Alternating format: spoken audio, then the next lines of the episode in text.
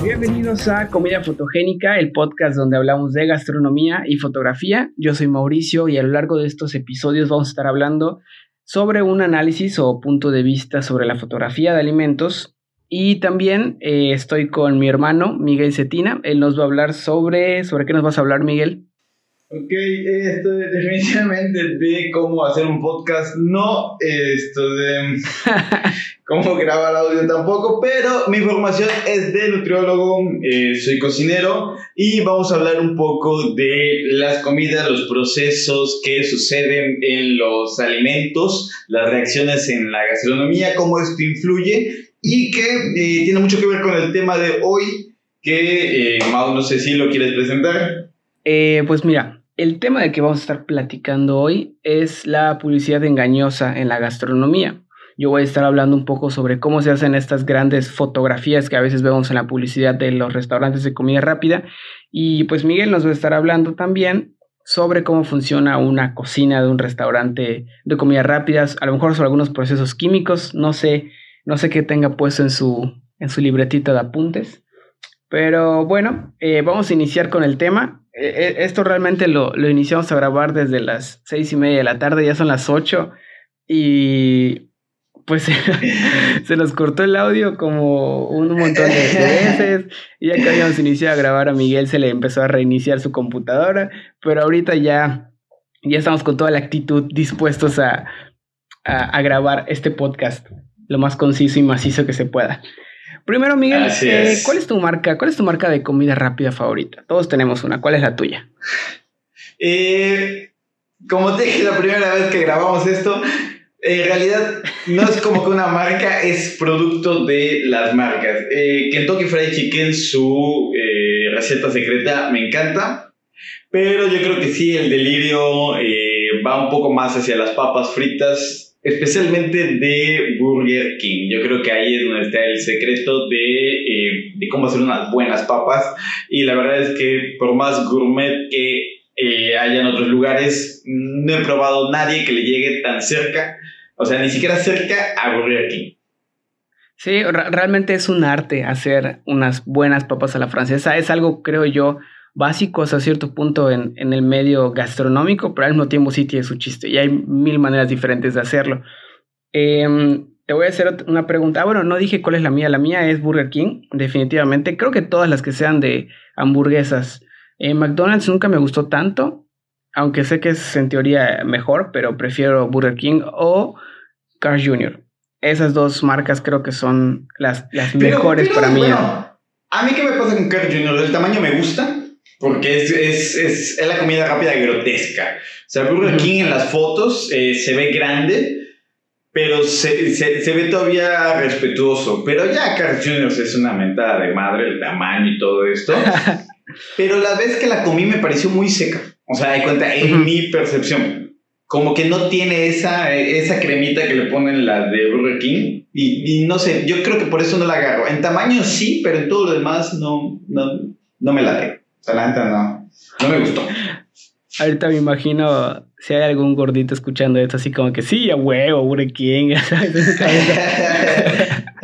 Oye, por ejemplo, tú como cocinero, ¿qué opinas sobre estos restaurantes? Ya sea, bueno, sí, de, de, comida rápida, pero a lo mejor no franquicias, que como tú dices, que es una mentada de madre, que es una monstruosidad las hamburguesas que te dan. ¿Tú eres partidario de este tipo de comida o prefieres algo digamos, regular. A lo mejor sí con doble carne, pero que tampoco tengan tres pisos y tres quesos y todo eso. ¿Tú qué opinas? Eh, lo que pasa es que hay dos partes. Uno, eh, de, del lado de Miguel, nutriólogo, sí te diría, sí es, es un abuso, eh, nos, nos acostumbran a porciones más grandes, el estómago pues acostumbra a manejar cantidades más, más grandes y eso pues no, no es bueno para nadie, salvo para el restaurante porque vende un poquito más. Pero lo que es... Eh, Mm, creo que igual Miguel como consumidor le pasa lo mismo. O sea, hay un punto en el cual la hamburguesa dices, ah, qué rica hamburguesa me acabo de comer. Y hay un punto en el cual dices, ah, la madre, no debía haberme acabado esta hamburguesa. O sea, ya la, la sensación placentera es durante, pero terminando la hamburguesa, de ahí viene un declive bien cañón de, de qué tanto lo disfrutaste porque te deja una sensación de estar empachado que no está nada chida. Eh, yo creo que mm, si me tengo que quedar con uno, me quedaría con una porción más, eh, más decente de la comida. Obviamente sí se agradece que esté un poquito más grande, no una... ¿Cómo se llama esta de Burger King? La, la simple. Eh, la, la, Whopper, ¿no? Ajá, la Whopper Junior, que yo cada vez la veo más Junior que Whopper. Esto de... Puta, ya, o sea, ya, ya la veo muy pequeña, pero... Sí, sí pues sí se agradece que esté un poquito más grande, pero tampoco una, una cosa monstruosa. Yo creo que ya es innecesario. Un, un, un paréntesis eh, rápido. No sé si lo... O sea, estoy seguro que lo mencionamos la primera vez que lo grabamos, pero ahorita no sé si lo mencionaste. Eh, eres nutriólogo. Si no lo mencionamos, pues ahora ya lo saben. Por eso Miguel habla igual sobre puntos de vista de, la nutrición. Cerrando es, ese, ese paréntesis, y ahorita que mencionaste la Whopper me acordé que estuve viendo unos videos de las personas que se dedican al styling, al food styling, que los que no están relacionados más o menos con este medio, el estilista de alimentos o el food styling es una persona que se dedica a acomodar el plato o acomodar el alimento para que se vea bonito. El fotógrafo como que ve más cuestiones de la iluminación, de los ángulos, todo esto, pero el estilista es el que va a acomodar cada uno de los ingredientes en su lugar para que se vea bien. Y vi cómo trabajan eh, una hamburguesa en estilismo y es un proceso eh, casi casi artístico y filosófico, ¿no? Porque hay, hay un casting de, de, alimentos, para los que no lo sabían, hay, hay un casting de, de, alimentos, depende... O sea, igual... llega, llega, tipo Wonder, llega Bimbo, a ver cuál es el pan más, más chido, o sea, no es... Exactamente, exactamente. ¿Sí? O sea, cuando tú, tú, llegas, tú llegas, por ejemplo, al, al restaurante, supongamos que es una... Claro, esto lo hacen marcas grandes y no tan grandes, depende de qué tan profesional sea el trabajo, ¿no? Pero eh, pongamos, por ejemplo, una marca medianamente grande, alguien que ya tiene presencia en varios estados. Tú llegas al restaurante y normalmente lo primero que haces es pedir, muéstrame el producto. Pongamos el ejemplo la hamburguesa, muéstrame la hamburguesa, ¿cómo la sirves? Te muestran la hamburguesa y tú ya ves, ah, ok, tiene, este, tiene dos carnes, tiene este queso, tiene esto. Y ya después le, le pides al restaurante que te dé los ingredientes por separado, pero que te, te dé o sea, como que tú vas, por ejemplo, al almacén, agarras la bolsa de pan y literalmente sacar todos los panes y ahí es donde viene el casting. Empiezas a decir, ok, este está muy amorfo, este está demasiado perfecto y por lo mismo ya no se ve real, este tiene un hueco y agarras el que se vea mejor. Lo mismo con los, con, con, las verduras, ¿no? Tienes que estar viendo que estén frescas, que estén coloridas, porque sí puedes, en, en, los programas de edición en Photoshop, tú le puedes subir un poquito que el brillo, que la saturación, todo esto, pero hay cosas que no se pueden, que no se pueden reparar o que no son tan fáciles y tú te ahorras mucho tiempo si lo haces este, de una vez ya, ya, ya todo, ¿no? Entonces, o sea, el casting es dentro de la misma o sea, no es tipo yo doy este, una carne de 80% carne y 20% grasa en una hamburguesa y puta, para el casting llega una Angus. O sea, no, no uso algo que está fuera de lo que normalmente sí, usa. Sí. De, hecho, ahí es donde entra un poco la, la línea, es, es, una delgada línea entre ser, entre hacer que tu producto se vea bonito y estarle mintiendo a la gente. Cuando, bueno, ahorita en cuarentena las sesiones, pues no las hago en el lugar, sino que me mandan a mí todos los productos y yo lo hago y yo suelo pedir todos los ingredientes por separado y yo aquí lo armo. Pero entonces, eh, te digo, esta, esta línea es muy delgada porque de repente me dicen, por ejemplo, yo voy a hacer un pastel, ¿no? Y mi pastel lleva frambuesa. ¿Cuántas frambuesas le pongo? Pues las que tú le vayas a entregar al cliente. Porque no, o sea, tampoco voy a ponerle 10 frambuesas al, al pastel si tú únicamente lo entregas con 5, ¿no? Entonces ahí, ahí es donde, está esta, esta delgada línea que en que estuve viendo las fotos de Burger King, incluso hay un video de un estilista que agarra una, una hamburguesa que compró en Burger King y la vuelve a estructurar para que se vea como en la foto. Y realmente usa todos los ingredientes. O sea, ahí no sabría decirte si están mintiendo o no, porque realmente usan, usan lo mismo que, que lo que, que, que sí viene en tu hamburguesa. Pero, o sea, sí, pero, pero en la foto lo ves esto de padrísimo, brilloso, eh, que, que, creo que es, es, algo que pasa con, eh, ahorita en la, en la, contingencia, con el delivery, que la, la comida, cuando la, vas a, la ibas a comer a los lugares, está bien servida, bonita, toda, cuando te llega a domicilio, te sientes que está matado, eh, hay cuenta nachos, los nachos te llegan ya todos esto, sopeados, en el caso de las hamburguesas, cuando te las envuelven, cuando llega a ti, pues ya el pan ya está todo así aplastado. Sí, exactamente. ya, no está tan chido. El... Sí, y es, o sea, creo que se puede, ¿cómo se dirá? Puedes jugar un poquito, pero vuelvo a repetir, sin, sin cruzar la línea. Con las hamburguesas creo que se hace a veces, que tú pides la carne tres cuartos no completamente cocida. ¿Por qué? Porque pues mientras más la cueces se va haciendo más pequeña. Entonces tú dices, ok, dámela tres cuartos, ¿no? Para que se pueda ver un poquito mejor en la fotografía y resalte más. E incluso con las líneas, eh, las líneas a veces las crea uno mismo. Eh, lo más común ¿En es Photoshop? No, no, no, eh, con cera para zapatos. Agarras cera para zapatos y con un pincel pintas la carne. Y ya se ven, se ven las líneas igualitas que, que con, que si las hicieras en, grill, ¿no? Entonces, ah, esos, son, esos son como que de repente los truquitos que te pueden ayudar a maquillar una fotografía, pero pues tampoco tiene caso que inventes algo que, no existe. Es, que es eso, una cosa es maquillar eh, y otra cosa es que tu, trozo de carne digas que tiene dos pulgadas cuando no llega ni a media pulgada. O sea, estás viendo que es una, un smash burger, que es una hamburguesa que aplastas en la plancha para conseguir una costra más crujiente, pero es delgadísima. Pero hay, hay, fotos donde te muestran que es una carne así, esto de, no sé, mm, brutal, pero en realidad es una cosita lo que te llega. O incluso, no sé si era Burger King o McDonald's que una vez comí, que se supone que era triple capa de carne. Te aparecía una, porque son tres delgadas, o sea, no vaciles, y en la foto se ve monstruosa.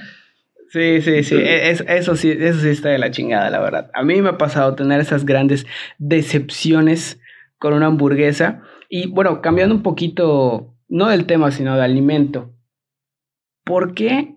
O sea, tú como, o sea, como nutriólogo que sabes mucho de los procesos químicos de los alimentos, ¿por qué sabe así? O sea, por ejemplo, el pollo Kentucky.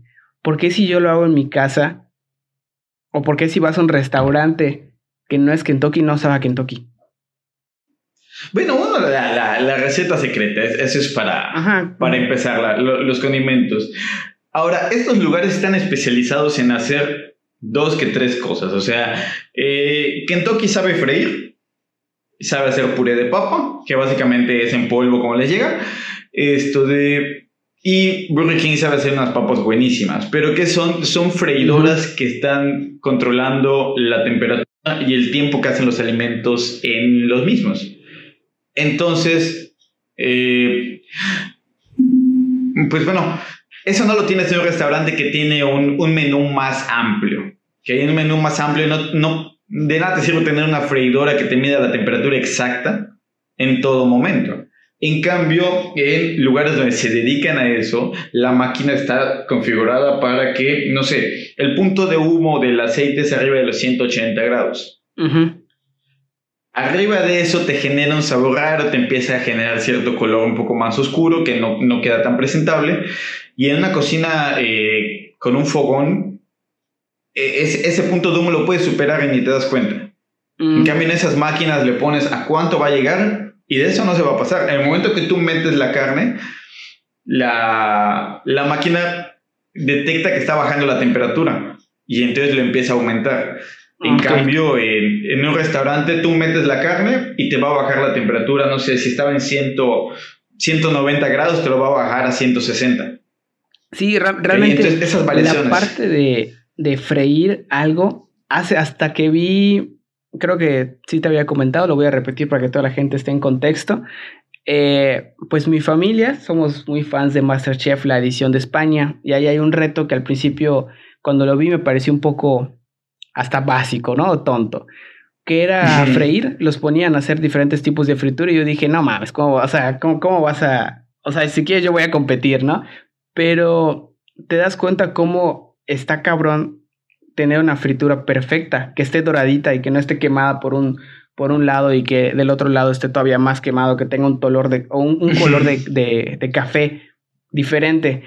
Y por eso digo que está cabrón freírlo, porque si te das cuenta, nunca va a estar quemada una, una pierna de pollo de, de Kentucky. Siempre está doradita, siempre está perfecta. Y lo mismo con las papas. A lo mucho, las puntitas están un poquito quemadas y lo hacen a propósito. Es que incluso el momento en el cual le echan sal, eh, si tú te fijas, las papas fritas como las que te venden en lugares como Costco están congeladas y las instrucciones son que lo tires congelado, así como está congelado, lo tires al aceite. Eh, te, baja demasiado la temperatura. En una casa es imposible medir cuánto te va a bajar la temperatura, la cantidad de papas fritas congeladas además. Eh, hay, varios métodos. Eh, el primer método es, es una fritura eh, a, baja temperatura, por así decirlo, que es a 160 grados. Después necesita un reposo y después necesita una segunda fritura a 180 grados. Esto teniendo un termómetro que, que puedas meter dentro del aceite, lo puedes hacer y aún así es complicadísimo. Porque de un momento a otro empieza a subir el aceite y, controlarlo está muy difícil. O sea, tienes que estar checando grado por grado. Entonces, sí está muy cañón hacerlo. Lo mejor es. Eh, sigues al final cuento un poco la, la, técnica más fácil para hacer una fritura en casa, que a mí me funcionó bastante bien. Algo que mucha gente no sabe es que en las fotos de las hamburguesas principalmente, la parte de adelante, que es la que tú ves, es la bonita en la parte de atrás no hay nada. O sea, en la parte de atrás la hamburguesa es, es, una, es una caca. O sea, literalmente lo que hace la gente, los, los, estilistas, es que todos los ingredientes están echados para adelante. Si tuvieras esa misma hamburguesa, pero de perfil, te darías cuenta que atrás lo único que hay es o plastilina o palillos de dientes que ayudan a que, a que atrás no se vea así, sino que ya se vea parejo, ¿no? Porque, por ejemplo, ya que agarran la, la lechuga, hacen una especie de, falda. O sea, la van doblando como si fuera una falda y le van poniendo palillos de dientes para asegurarla en ese lugar. Pero todo siempre lo hacen en el borde de adelante, que es el que se va a ver. Y lo mismo con el queso, el queso lo ponen, o sea, si es queso real, y lo derriten con una pistola que es una pistola de calor. He visto que lo hagan con pistolas para cabello, pero principalmente con unas amarillas que son como de uso rudo. Se, se, llaman pistolas de calor. Y esas pistolas de calor únicamente derriten la puntita del queso para que se vea. Y hasta la cápsula o la mayonesa que vemos en esas fotografías, literalmente es con una, con una jeringa que lo succionan y lo ponen donde ellos saben que va a quedar bien la mayonesa, la mostaza, la, la cápsula. Todo eso está 100% controlado. Y lo mismo con, con los comerciales. O sea, es como Ken Brockman, el de Los Simpsons. Hay una escena en la cual se ve súper joven, creo que es en la película. Ajá. Esto, de frente se ve súper joven y de atrás se ve cómo están las pinzas todo jalado para que se siga viendo ah, joven. exactamente, exactamente. Es, es, es eso mismo. Y lo, bueno, por ejemplo, con los comerciales ya no están así. Eso es lo que está, lo que está más cabrón en la parte de un video. Que en una foto tú puedes controlar algo por un determinado tiempo. En un video no puedes controlarlo porque pues son un montón de imágenes seguidas, ¿no? Y con los videos de estas grandes marcas literalmente son robots con un brazo gigante que ves cómo agarran la hamburguesa y la dividen y la vuelven a hacer así. Todo está programado, por así decirlo. Y las cámaras también, o sea, es... Últimamente he visto como que una revolución en los comerciales de, de alimentos porque como ya hay cámaras cada vez más accesibles, los teléfonos ya tienen cámaras muy buenas, han estado saliendo creadores que ya están trabajando con marcas eh, muy grandes, a lo mejor no, no del tamaño de Burger King, pero sí marcas muy grandes y todo lo hacen con un celular o lo hacen con una cámara que te cuesta a lo mejor 5 mil pesos, porque ahorita ya está más, eh, es más lo que tengas en tu cabeza, no es más creatividad, ya no necesitas los, los robots que tienen esos grandes estudios para hacer que una hamburguesa vuele, sino que encuentras con qué trabajar en casa. Y con esto también eh, lo que quiero decir es que pues finalmente puedes trabajar con lo que, con lo que tengas en casa, tanto para tomar fotografías como para cocinar. O sea, creo que tú como cocinero sabes que normalmente empiezas cocinando no lo que tú, no tanto lo que tú quieras cocinar, sino lo que puedas cocinar con lo que hay dentro de tu refrigerador. Y eso luego te ayuda, te ayuda un chingo a, a poder improvisar y a saber aprovechar todo lo que tienes.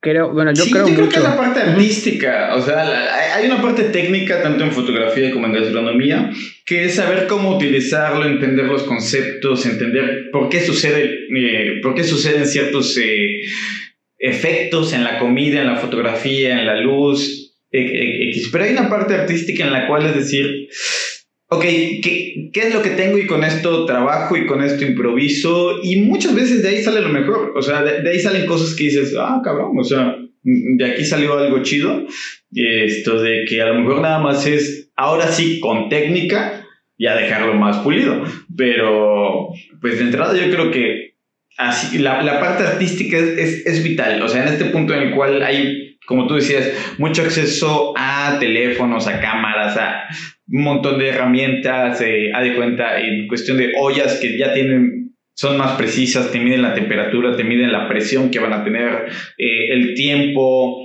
las puedes programar, o sea, habiendo tantas herramientas, yo creo que aquí es en el punto en el cual eh, hay, hay, que mirar a ver un poco más el lado artístico que, el que la parte técnica, porque es, es, es, esta parte artística la que te va a hacer diferente. Tal vez es, es un negocio de hamburguesas pequeño, tal vez es un negocio que solo va a vender papas. Pero e, e, es, en esos pequeños detalles que no te da la máquina, que te da la parte artística de decir, chinga, ¿sabes qué? No, no tenemos sal, pero tengo aquí un poco sal, sal de gusano que comíamos, o sea, que usamos para el, para, ¿cómo se llama? Para el mezcal. Pues échalo a ver qué onda. Y a lo mejor sale unas papas sabor, eh, sal de gusano que están de lujo. O sea, y, es atreverse. Ahorita que dijiste lo de sabor sal de gusano en una hamburguesa, ¿cómo armarías tú tu hamburguesa? O sea, tú metiéndote en modo chef, para ti, ¿cómo sería una, hamburguesa perfecta para ti? ¿Qué le pondrías? ¿Qué le quitas todo? dale hambre al público. Yo creo que para empezar la, la carne tiene que ser de, de buena eh, calidad. No, no, a la carne no me gusta echarle gran cosa, sal y pimienta, o sea, de ahí no hay más. Que para empezar, si tú la carne molida le echas sal y luego la revuelves y formas los, las bolitas de hamburguesa, te queda una, una eh, mezcla pegajosa. La sal se la agregamos básicamente cuando la hamburguesa ya va para, para el asador, ya va para la plancha. Esto le da mucha textura y jugosidad a nuestra carne. Lo siguiente, la mayonesa. Yo creo que ahí, eh, si tienes tiempo y te gusta la gastronomía, aventarte una mayonesa casera con un poquito de ajito, un poquito de perejil, que le puedas meter a lo mejor ahí un poquito de, chile eh, del, que más te gusta, en mi caso habanero.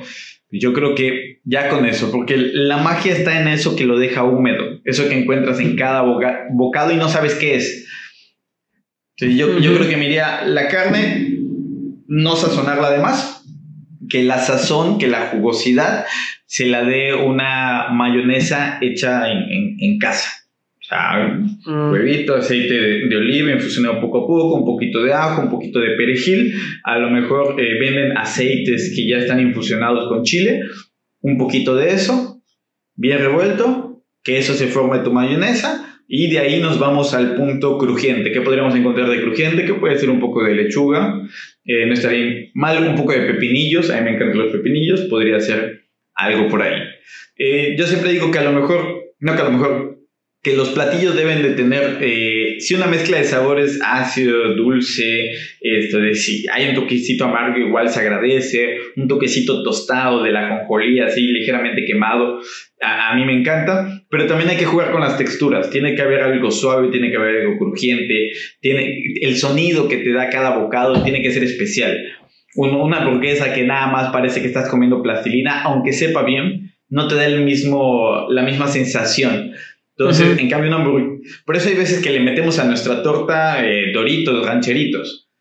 Mm. Porque lo podríamos comer separado. Pero el hecho de meterle los rancheritos, cuando tú muerdes, lo escuchas, el y eso es lo que te hace feliz. Es, ese distintivo que dices, wow, o sea, me gusta más dentro de la torta. ¿Por qué? No sé, lo puedes comer aparte y, está chido, pero dentro de la torta, incluido en el bocado, cambia totalmente la percepción de esa, de esa torta. Y yo creo que lo mismo pasa con las hamburguesas. Wow, no manches. O sea, me, lo fui imaginando y me, me, imagino también que la gente estuvo también dándole vueltas a su cabeza con todo lo que acabas de decir. Supongamos que tú tienes un restaurante de comida rápida, sea hamburguesas, sea lo que quieras, no una franquicia, o sea, un puesto de hamburguesas, ¿no? Tu localcito, bonito. Pero tienes a una cuadra o en la esquina a un Burger King, a un McDonald's. ¿Cómo le compites? o sea, claro, no hay manera posible, ¿no? De generar más ingresos que una franquicia. Pero, ¿cómo, ¿cómo haces o qué harías tú? Un ejemplo puede ser la hamburguesa que acabas de decir, para que la gente dijera, no, ¿sabes qué? Voy a apoyar local, no voy a ir a Burger King hoy. ¿Cómo crees que un cocinero puede hacer eso?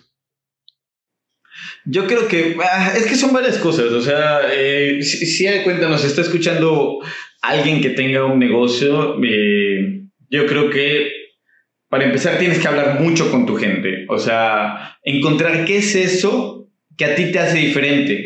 Porque a lo mejor tú haces tu hamburguesa y tú no sabes qué es lo, lo, que le gusta a la gente. O sea, hay, hay dos que tres personas fuera de tu mamá y tus hermanos les gusta lo que haces. Ok, ¿qué es? O sea, ¿por, ¿por, qué? ¿Qué es lo que les gusta? El sabor, el olor, la textura, la presentación. O sea, y sobre eso ir trabajando y encontrar cuál es tu distintivo. O sea, no tratar de ser como Burger King. Encontrar tú de lo que tú haces, de la parte artística, cuál es la parte que a la gente le gusta y sobre eso y, y eso resaltar. O sea, porque es lo que tú tienes que Burger King no está, no está ni siquiera mirando a ver. Que a lo mejor sí lo tiene, pero no lo está mirando a ver.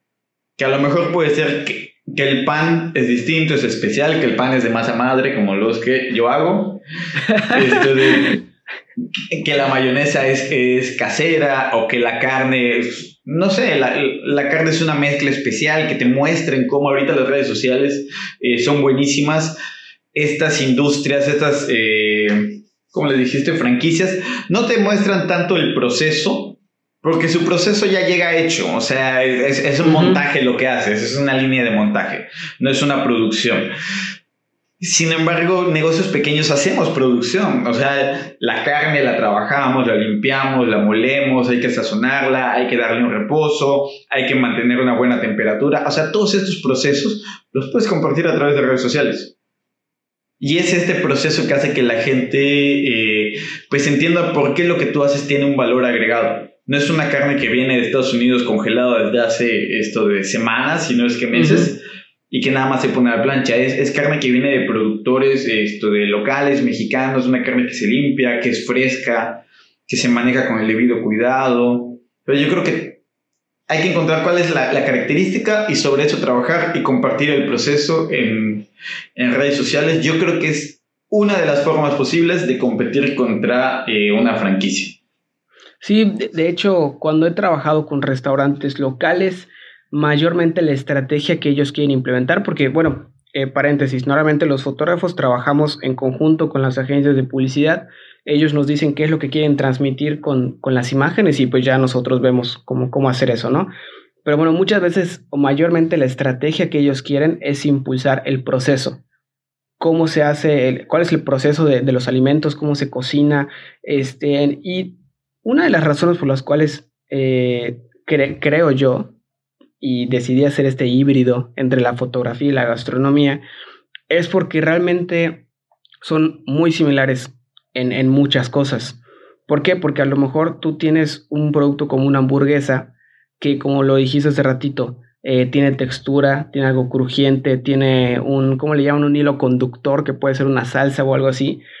Y eso que tiene la hamburguesa es lo que tú tienes que transmitir por medio de una imagen. Entonces, tú tienes que tener en la fotografía de tu hamburguesa, en este caso, tienes que tener algo que le dé textura, algo que le dé como que, que se vea, que se entienda de qué está hecho. Y por ejemplo, si yo le quiero dar textura a la fotografía de una hamburguesa, a lo mejor puedo poner pedacitos de tocino frito tirados por allá como para que la gente por medio de la vista pueda escuchar ese crujido del, del tocino, este, lo mismo con, con, con, las salsas. A lo mejor si yo quiero que la gente vea y entienda que tiene un hilo conductor todo esto, y supongamos, supongamos que el hilo conductor es la mayonesa Shkatik, ¿no? Entonces lo que voy a hacer es que todo mi set lo pongo de este color entre cremita y verde que tiene la mayonesa Shkatik. La hamburguesa la puedo dejar medio abierta para que se vea esta cremita. Y entonces de esta manera ya voy yo comunicando todo lo que el alimento por sí solo tiene. Por eso sí, pienso que, que realmente... lo, lo, especial, uh -huh. lo que sí. te va a ayudar a competir. Exactamente.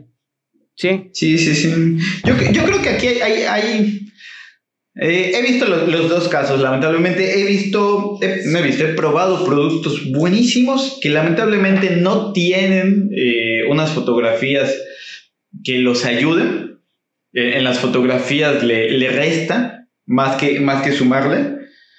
Por, por, falta de conocimiento de manejo de luz, de food styling, como tú, tú, nos comentabas, o sea, de saber acomodar, de saber qué es lo que tú quieres resaltar.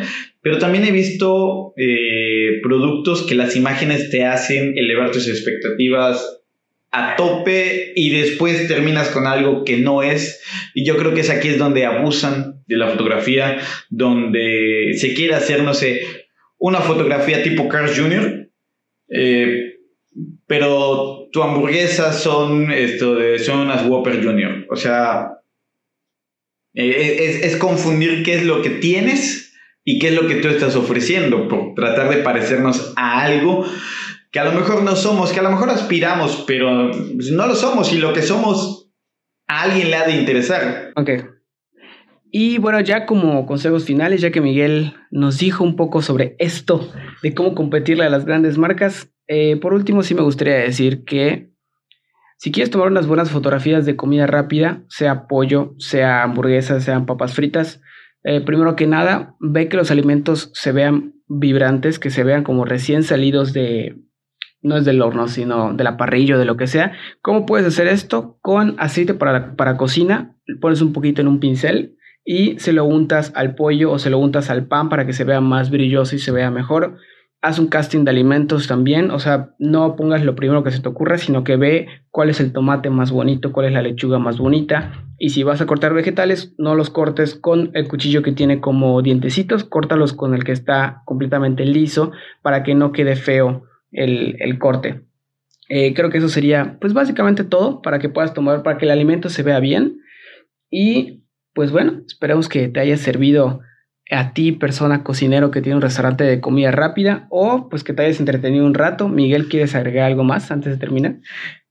Eh, no, igual eh, como recomendación, a lo mejor todo, todo cocinarlo tres cuartos. O sea, la, la, carne que esté tres cuartos está un poco más jugosa, se ve un poquito más brilloso. A cuando está seco, verduras, si tú los, verduras cocinadas, si tú los sobrecueces, pierden ese brillo, ese color. Los primeros segundos del cocinado, las verduras son súper brillosas. En el momento que tú brincas ese punto, ya empieza a decaer su color. Entonces, para la foto utiliza eh, a lo mejor eh, verduras que igual están ligeramente cocidas para que puedas resaltar los colores vivos y, no tengas que hacer tanta mano a lo mejor de Photoshop o de algo así.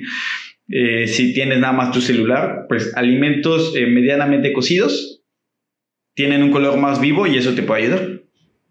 Y recuerda no cruzar la línea amoral, o sea, si tu producto únicamente trae dos carnes, ponle dos carnes y ponlas del tamaño que es o pues ligeramente más grande, como dice Miguel, que sea tres cuartos para que se vea un poquito más grandecita, pero pues sin llegar a mentirle al público.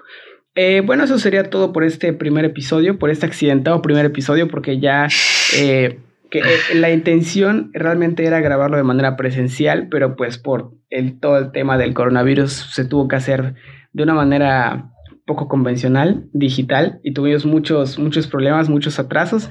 Son las ocho y media, eso se empezó a grabar a las seis y media de la tarde, pero bueno, espero que les haya gustado. Eh, y pues nada, nos vemos la siguiente semana, un nuevo episodio. Nos vemos.